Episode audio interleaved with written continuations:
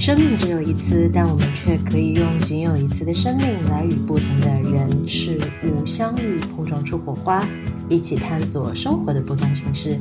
大家好，这里是一百种生活，我是思佳。这一期我们很开心能够邀请到生活在美国麦迪逊的瑞希林小朋友，来和我们一起分享一下他现在的生活。那我们让他为听众朋友们打一个招呼吧。大家好，我是瑞希林。因为我自己完全不知道麦迪逊是在哪儿，所以可以为听众朋友们也介绍一下麦迪逊，它大概是处于美国的哪一个方位呢？它在美国的中北部一个非常冷的地方。因为考研考过来了，要念书，就来这里了。对我从九月份开始搬来这儿，现在五月份。在这一年不到的期间，而且还是在一个疫情的期间，那你们现在城市的话，你觉得疫情对你日常生活的影响还大吗？其实没有那么大了。现在大家很多都不戴口罩了，然后很多生活也都恢复了，无论是吃饭还是各种各样的活动。嗯。那如果就是用你现在生活在这个城市不到一年的时间，你用三个词来形容麦迪逊的话，你会选择哪三个词呢？首先，第一个词一定是寒冷，就是真的太冷了。这里，我刚度过了我人生中就物理意义上最寒冷的一个冬天，是真的很冷，而且我还是个南方人，我第一次经历一个冬天是。你在外面走路，然后走着走着，你会发现你的眉毛和眼睫毛是起小冰晶的，就是冷到这种程度，就是很夸张。它会到零下多少度呢？其实也就二十几度，但是它体感温度特别低。我之前我刚出国的时候，也在零下二十度的城市住过一段时间，但是我觉得远没有麦迪逊冷。可能是麦迪逊太湿了，我也不是很确定。但是也挺干的呀，它冬天我感觉不知道，但是真的就是很冷，可能靠湖吧。它第二次是酒精。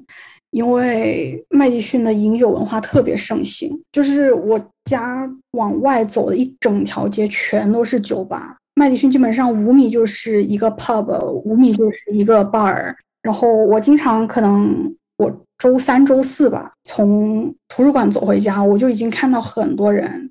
在排队进去要准备喝酒，我说在我就在想，天呐，这才星期四就已经喝上了，就是特别多人在排队，整条街都是在排队进酒吧喝酒的人，觉得很夸张。嗯，第三个词我觉得是尽兴吧。因为冬天的时候，这个城市就特别萧条，因为路上就没有什么人。但是现在最近天气一暖和，我就觉得整个城市都活过来了，就街上开始很多的人，然后也有很多街头艺人在呃卖艺啦，会吹像口风琴啦，会拉小提琴啦，就看着就是觉得很浪漫。而且还会有学生他自己的一个乐队在办一个小型的露天演唱会，可能甚至不算是演唱会，他们就是在书店门口在唱歌，一个乐队，然后。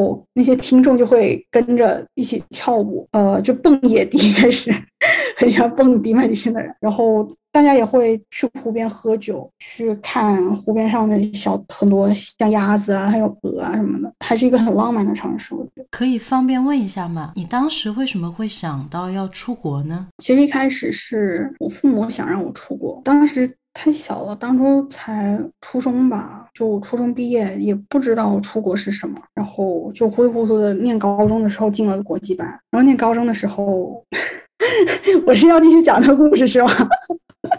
听到这里，你是不是会很好奇，为什么瑞希林会这么说呢？其实呀，这是因为这是我们的第二次录音，第一次录音是在陈奕迅的爱好特辑那一期，但是因为我实在对他的生活太好奇了，所以把他又邀请回来，有了今天的对话。那我们来一起听一听他当时的回答是什么吧。我十六岁那年就出国了，那个时候是二零一四年。这就有一个很矫情的故事，就是高一的时候有跟喜欢的男生玩的特别好，当时真的就是可能身边的人都觉得我们快要在一起了，但是最后就是呃就发生点小变故啊，就没有在一起，就闹掰了。然后那个时候就特别不开心，然后觉得啊国内没有什么可以留住我的，然后就毅然决然出国了。因为当时我念的也是国际班，出国了以后更加不高兴了，因为以为换了个环境就能给你发生巨大的改变，确实发生了巨大改变，但是那个改变可能在当时的我看来不是一个特别好的改变，就确实那种很难跟别人描述的孤独是那个时候的我很难承受的，反正就那段时间一直就不开心。同样生活在异国他乡，我完全能够感受你说的。但是这里可以为听众朋友们展开说一下，这种生活在异国他乡的不适应具体是哪一些吗？它甚至不是不适应三个字可以概括的，就是不是简单的饮食上、语言上或者。跟朋友的相处上，这些是那种你觉得全世界只剩下你一个人了的那种孤单感。有很多事情你是没有办法跟别人说的，或者说你跟别人说了，你觉得别人是没有办法理解的那种孤独感。然后，所以我当时特别喜欢，就是因为我当时在的那那个地方是冬天会下雪，然后我是南方人嘛，当时就很很稀奇，我就经常会晚上等我的住家全都睡了以后，我就会跑到那个院子那儿。然后躺在雪地上，然后在听陈奕迅的歌。然后我当时特别爱听的一首歌叫《任我行》，是因为这首歌就给我一点安慰，是孤独是一个很是可以被接受，然后可以。甚至被珍视的一个东西，因为人是群居动物，然后你跟大家都在一起的时候是是常态，然后所以你可以稍微的珍惜一下自己觉得孤独或者说别人不理解你的那些时候，对，就给了我一点点安慰。这首，然后而且这首歌是我非常宝贝的一首歌，我都不愿意告诉别人说我很喜欢这首歌，就是因为对，就是我现在听这首歌听的少了，但是我每次觉得心情特别焦躁的时候，我就会播这首歌，然后它就会让我平静很多。任我行收录于陈奕迅二零一三年的《The Key》专辑。接下来你会听到他的吉他伴奏。那你是到了什么时候，你发现你更融入这个当地社会的一个文化，然后你觉得你的怎么说呢？那个排他性会稍微减少一些呢？融入，我甚至不确定我现在都能不能说自己融入，因为总是会有一些很微小的时刻，会让你意识到啊，其实我是一个 within a marginalized group，就是你不是主流人群里面的一个。但是确实，因为我念的心理，然后身边人都很 nice，就不会让你会有很被边缘化的那种感觉。什么时候啊？我也不知道，可能就是从我不再很努力的想要融入进去开始吧。可能本科的时候，就是不再有那么强烈的愿望要成为他们其中一个，或者说看起来跟所有人都很合群的时候。哦，这里说的太好了，真的是。那这里你可以简单的为听众朋友们介绍一下，你学的具体是什么心理学吗？嗯，我念的专业叫康复咨询。如果笼统的理解的话，可以就是理解成大家想象中的那种咨询心理，就是我会考一个证，成为一个心理咨询师，去帮大家做心理疏导。但是我这个专业康复咨询是会更加注重于帮助有生理上或者心理上残疾的人。这里聊到心理残疾和身体残疾，我相信应该有很多人和我一样，不是特别清楚这里面具体的一个定义和分别。可以麻烦你为我们大概的介绍一下吗？心理残疾的话，其实就是大家很笼统的理解的。我们有一个东西叫 DSM，DSM 就是里面罗列了现在美国心理协会所怎么说，就是所列出来的所有的心理，就是 psychiatric disorders，就是比如说。像大家都知道的，像抑郁症、焦虑症、精神分裂等等，这些反正只要是 DSM 里面的疾病，都都可以算是心理残疾。那生理残疾的话，就呃，我们定义的生理残疾不一定是某一个器官或者说肢体的缺失，它甚至可能只是你的功能上的缺失。比如说，呃，我的听力是有障碍这种也可以算是残疾，或者甚至是呃，我有糖尿病，然后影响。了我生活中的某一部分，可能我工作上需要呃某一些就是 accommodations，这种也可以算是呃生理残疾。对，那心理咨询师他是需要就是持证上岗的吗？你需要考一个什么证？还是说一般情况下你毕业完了之后到某某医院实习，然后工作转正，你就可以直接上岗？嗯，要考试，我明年考。嗯，考过了才能毕业。我们是先要实习三百个小时，然后把证考了，然后把证考完了以后，还要做三千个小时的那个 clinical practice，然后才能叫做 license。哇，那还蛮长的，三百个小时。如果按照朝九晚五，一天工作七小时的话，那是四十多天。你要工作四十多天？嗯，没有，六百个小时。六百个小时，那翻倍八十多天。对，但是就是对学校会给你安排说让你去某些地方实习，然后再考证。对，那我们这个再拉回陈奕迅的话，你从心理学上面来解释为什么？就刚才你有有说，就是在失落的时候，你听到陈奕迅的歌，你会得到很多的鼓舞。那你现在作为一个专业的第三人称角度，然后心理学来看，能够大概解释一下为什么吗？哦，这好难答哦。但是你刚才问我的时候，我就会想到存在主义嘛，就是呃，思考人生的意义，思考死亡，思考就是人是否是。拥有自由意志等等这些东西是很本能的东西，然后所以就为了让你有一种安定感，或者你觉得人生是有意义感的，你就会很希望说，对我有一个确切的答案，是我只要知道这个答案，我的人生就会变得好。对，这是人的本能，就很希望会有这样一个东西在。嗯，但是这个答案可能就是不存在的吧，就是或者说这个答案对于每个人来说都不一样，还是得自己去思考。就是这个答案没有办法是别人告诉你，然后你就去做了。就是顺着这样问下去，那你觉得就是作为一个心理咨询师的话，它更多的是一个倾听，就是让客户愿意说出来呢，还是有一个引导作用？你觉得在你所能够想象当中的工作场景，倾听和引导哪一个它的占比会更多呢？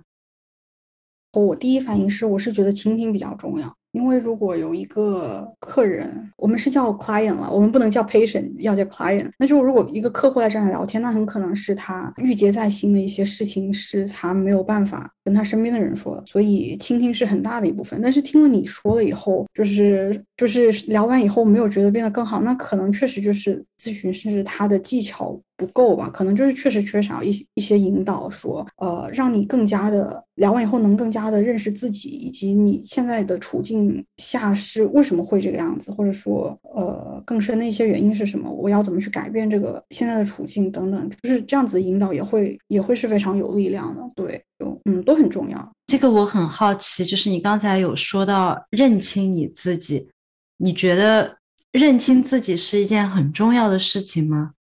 嗯，很重要，特别重要。我觉得认清自己之后能够得到一些什么呢？人为什么需要认清自己呢？因为认清自己，你才有可能更清醒的活着吧。因为如果你不知道自己是谁的话，那你也没有办法跟这个世界产生真正的、真诚的连接，你也没有办法判断很多发生在你身上的事情，就是它为什么发生在你身上，或者说发生在你身上以后，你要怎么做出一个反应。对，所以，嗯，我觉得认清自己应该是作为作为一个成熟、理性、独立的人的基础吧。对，我觉得这个还蛮有趣的。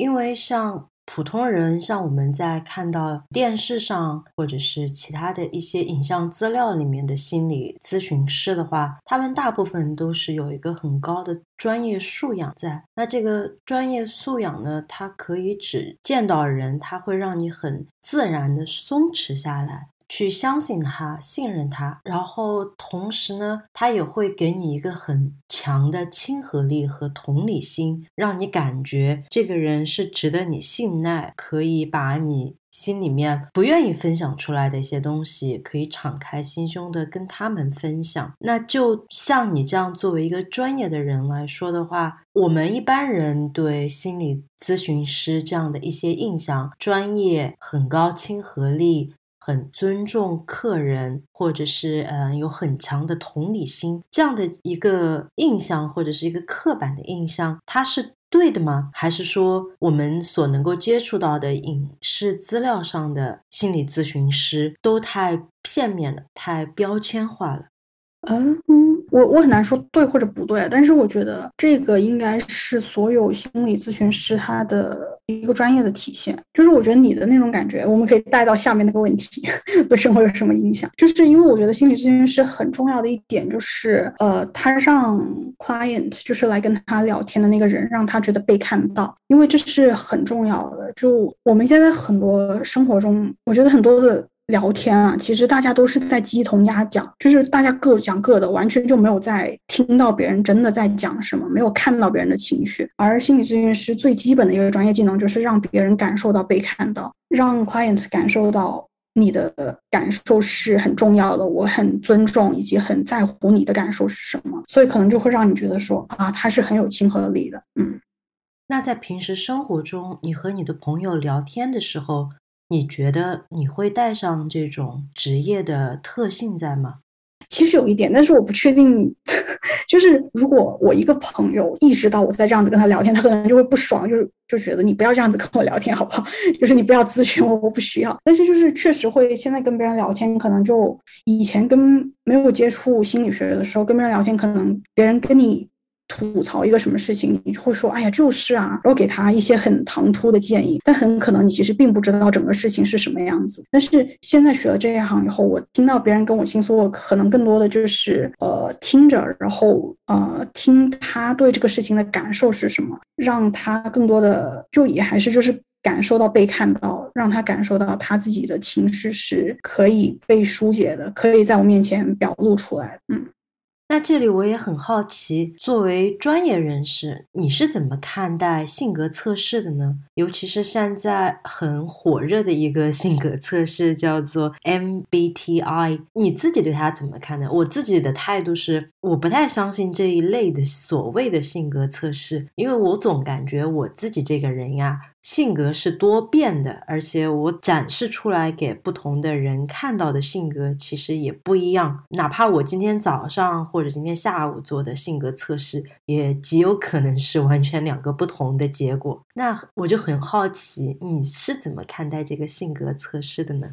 你上午和下午测就是两个结果嘛？这也是 MBTI 或者很多性格测试被诟病的一个地方。然后正巧我二月份我第一次测了 MBTI。其实我学了这么久，那时候我是第一次测，然后因为昨天我知道我们今天要录播课，我昨天就又测了一次，我就想说它会不会是一样的，然后确实是一样的，就是三个月对人的改变没有那么大。但是我觉得我的观点还是一样的，就是像你说的，就因为人是复杂且流动的，你在不同的环境下，你在跟不同的人相处的时候，你所展现的自己的性格是不一样的，所以确实是就简单的几个字母是一定不能代表你在所有情况下的反应的，而且。且我觉得这个测试它有一个很大的问题，就是在说，嗯，因为像你几个字母，就比如说我们讲第一个字母就是 introverts，extroverts 嘛，就是定义你是内向的还是外向的，然后它要有一个 cut off point，就是哦，如果你有多少分了，你就是个内向的人；你有多少分了，你就是个外向的人。但是你这个 cut off point。就是就是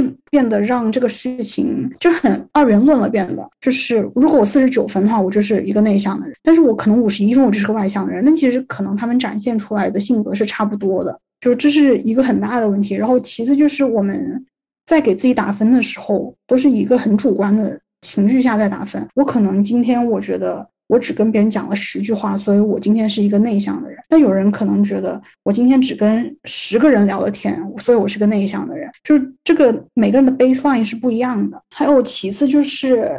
MBTI 它一开始被发呃被 design 出来是为了它是一个职业测试，就是他认为你是一个什么样子性格的人，你就适合什么样子的工作。但这个很明显的一个问题就是，职业跟你的性格的关系是非线性的，就是你可能确实更适合某些工作，但是就未必你就确实是喜欢，甚至是你会从事这个工作。所以嗯，这个也是很大的一个问题。但是我确实觉得它可以是一个你。认识自己的工具，就是你在填那些问题的时候，发现哦，原来我确实在那种情况下，我会做出这样子的反应。然后你通过这个测试去更多的了解自己。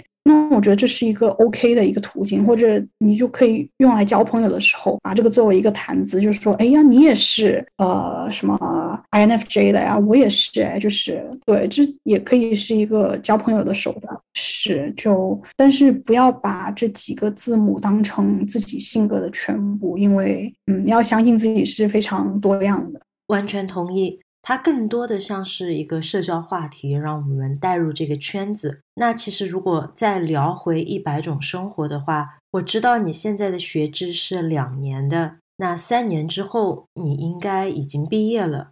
你觉得你还会生活在麦迪逊这个城市吗？为什么？是，嗯，未来一年还会待在这儿，但是毕业了以后，我还真不确定会不会在这里，因为这儿。啊，就首先确实是太冷了，然后其次虽然它不算一个小农村啊，就是我美高念的那个城市就真的是小农村，但是他这儿生活虽然说不上不便利，但是要想去别别的地方就也确实不方便。我因为过几天我就去西雅图玩，然后居然都没有直飞的，就是真的很不方便。我感觉我还是得生活在大城市。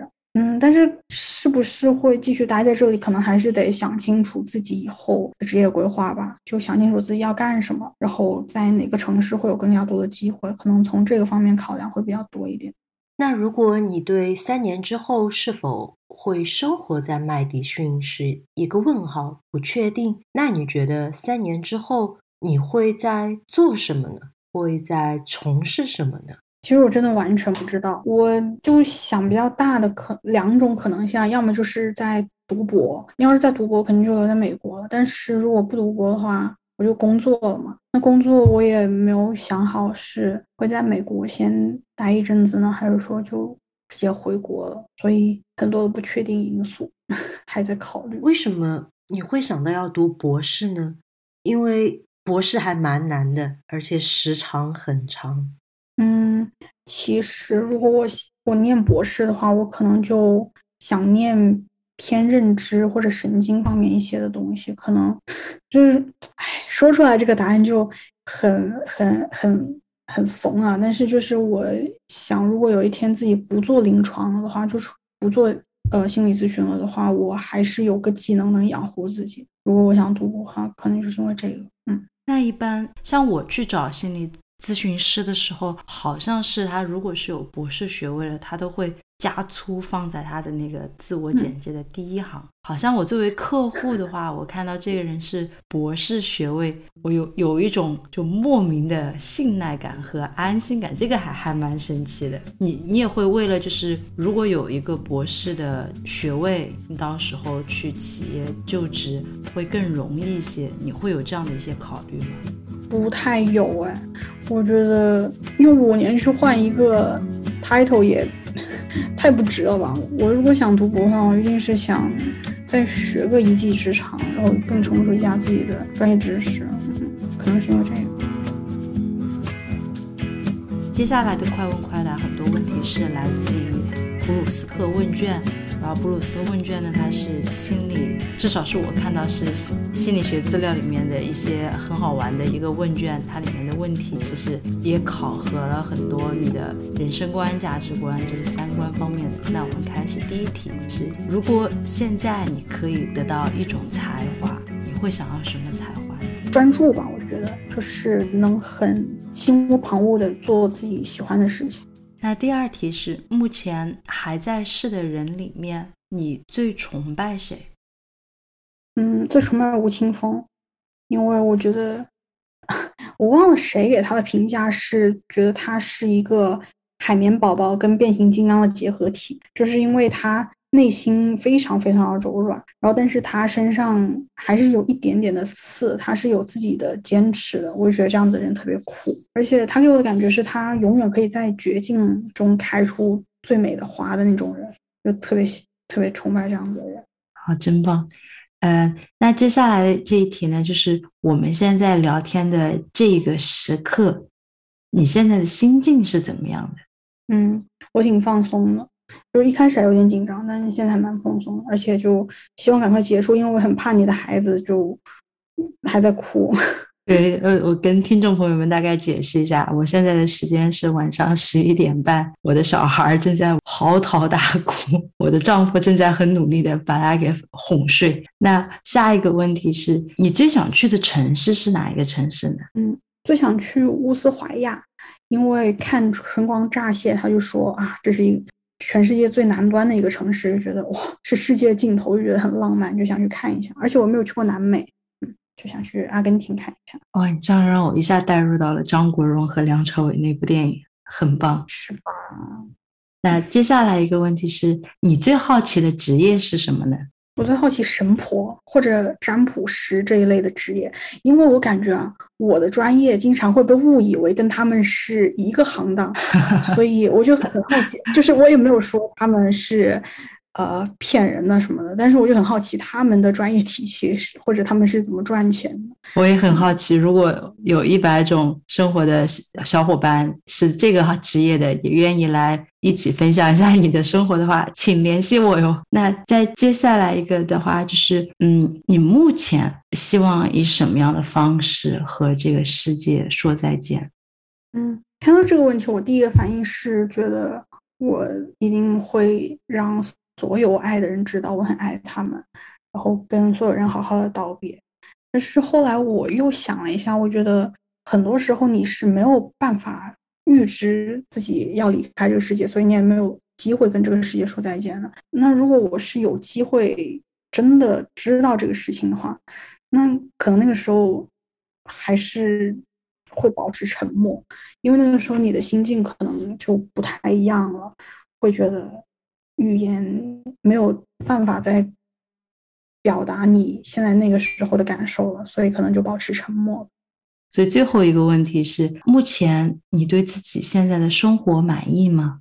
有很多很细碎的不满，但是整体来说还是满意的。因为我觉得我其实真的已经比很多人幸运很多，特别是在这么风雨飘摇的时候，所以我觉得没有没有资格再抱怨说不满意了。那你对这三年之后的自己有什么想说的吗？因为刚才我们是问的是三年之后你觉得你自己会在做什么，最后的是你对三年后的自己，你有什么想对他说的话吗？三年后我就二十七了嘛，我刚过了二十四岁生日，那二十七岁我特别想跟自己说的是，如果那时候还没有结婚，甚至还没有对象的话，也千万不要着急，嗯。然后希望自己那个时候能有更多的力量，能承担更加多的责任。然后希望那个时候就比现在更加了解自己，知道自己想要过什么样的生活，然后坚持下去。真棒！我我比你二十七岁之后还要再长几年。我可以跟你说，我二十七岁的时候我也没有结婚，然后我也还没有没有活明白我自己想要的生活是怎么样。哪怕我现在三十多了，我也没有活明白我的生活想要怎么样。应该就是在一个我还很希望问到五十岁以上的。女性，我想让他们来看一下，他们觉得他们的人生有活明白了吗？因为五十不是古话说已经是到人生半百知天命的一个年纪了。但是我也大概能够预测，肯定也会有五十多岁的小姐姐，她们说：“哦，我也还没有活明白呢，我也还在摸索我的人生应该怎么样。”我感觉应该也会有这样的答案。是，嗯，是，迷茫是常态。对我，我至少我想跟你说的是，我二十七岁我没有结婚，所以你到你二十七岁如果没有结婚的话，也不必要有什么焦虑。每个人活法不一样。嗯嗯，是的。好的，我们最后很感谢瑞希林来参加我们一百种生活的录制，感谢，谢谢。那也祝听众小伙伴有一个快乐的一天，拜拜，拜拜。先别走开。我们有下集预告，下一期的一百种生活呢，我们会把目光放到数据行业上。作为数据行业的从业者，和大家一起聊一聊什么是数据科学家，在这个职业的发展道路上，我们又应该重视一些什么？那敬请期待我们下一期节目的更新吧。对了对了，一百种生活有我们的网页啦，网页的具体信息请见本集的节目简介。同时，我们也有我们的听友群啦。如果你有在使用 Telegram，请在本集的介绍下方点击入群链接，我们等你一起来分享、交流、玩耍哦。再次感谢你能够收听到现在。接下来，我想邀请你和我一起进入这样的一个想象空间。一个下雪的晚上，一个空无一人的院子里，这个时候有一个小女孩走了出来。她躺在雪地里，慢慢的哼出了这首陈奕迅的《我的快乐时代》。友情提示：这只是一个小女孩的哼唱。